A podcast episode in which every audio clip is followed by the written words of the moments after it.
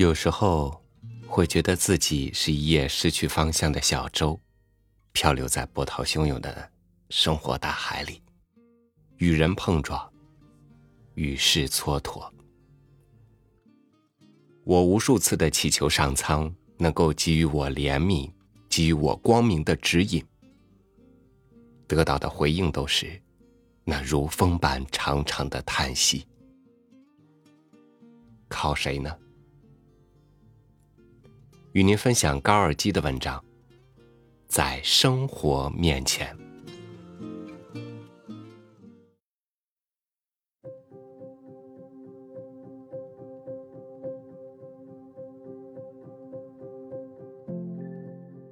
在生活面前站着两人，两人都对生活不满，于是生活问他们。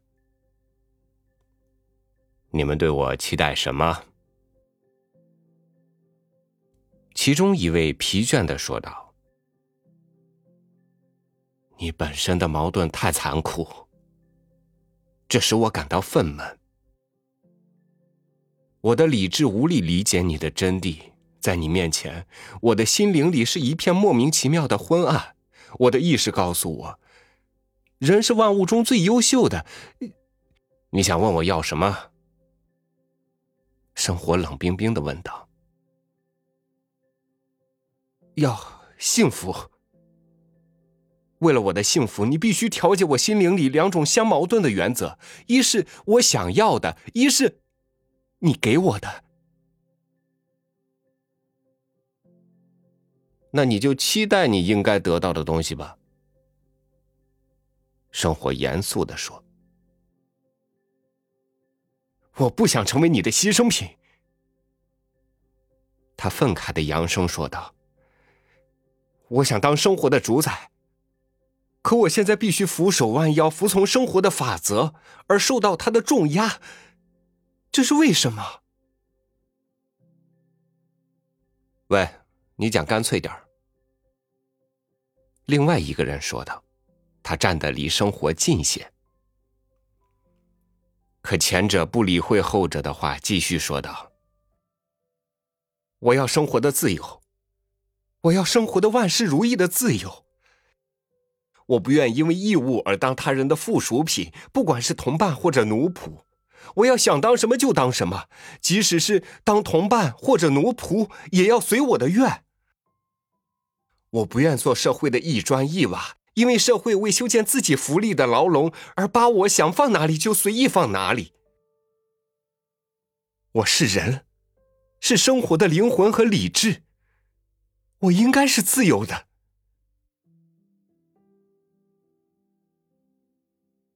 请停一下。生活说：“你讲多了，我知道你往下还要说些什么。你想当自由的人。”那好吧，你就当自由人吧。你来同我斗，你斗过了我，你就能当我的主人，我就是你的奴仆。你知道，我生性冷酷，缺乏热情，但对胜利者是恭顺的。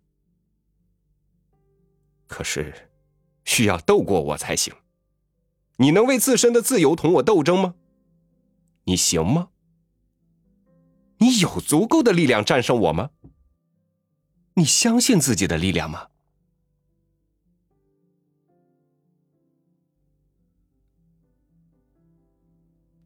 可这个人沮丧的说：“你逼使我同你斗争，你像魔师一样，仿佛要把我的理智磨成一把利刃，可这把利刃却深深的刺进和伤害了我的心灵。”你跟生活说话要严肃点不要满腹牢骚。第二个人说，可前者毫不理会，还继续说：“我受不了你的重压，我要休息，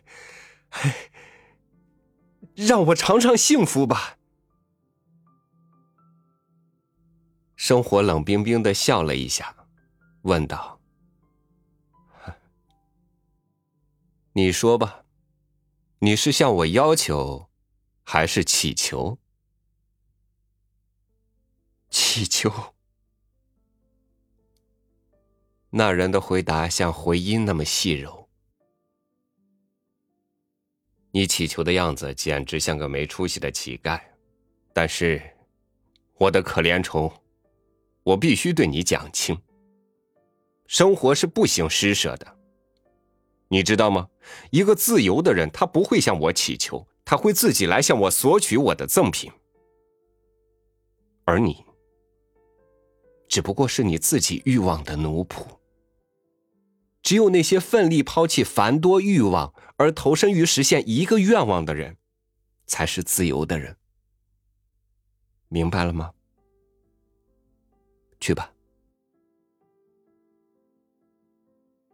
他明白了，于是像狗一样的躺倒在冷酷的生活脚下，祈求悄悄的享受点从生活的餐桌上扔弃的残饭剩菜。这时，严峻的生活把他那双冷漠的目光转向另外一个人。那人脸型粗犷，但却善良。你祈求什么？我不是祈求，我是要求。要求什么？公理在哪儿？你把公理给我，其他的一切我以后再要。现在我需要公理。我长期而耐心的等待，我靠劳动生活，没有休息，没有光明。我一直在等待。相信公理总是有的，公理在哪儿呢？生活无动于衷的答道：“你去夺取吧。”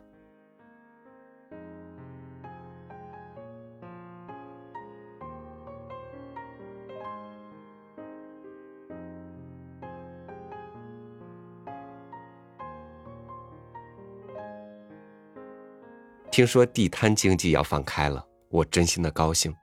就像这篇文章里所说的那样，那些在地摊里能够寻找生活的人，就是在努力的向生活夺取幸福权利的人。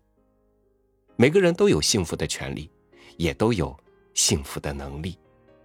公理在，努力在，他们就会来。感谢您收听我的分享。欢迎关注微信公众号“三六五读书”，收听更多主播音频。我是超宇，明天见。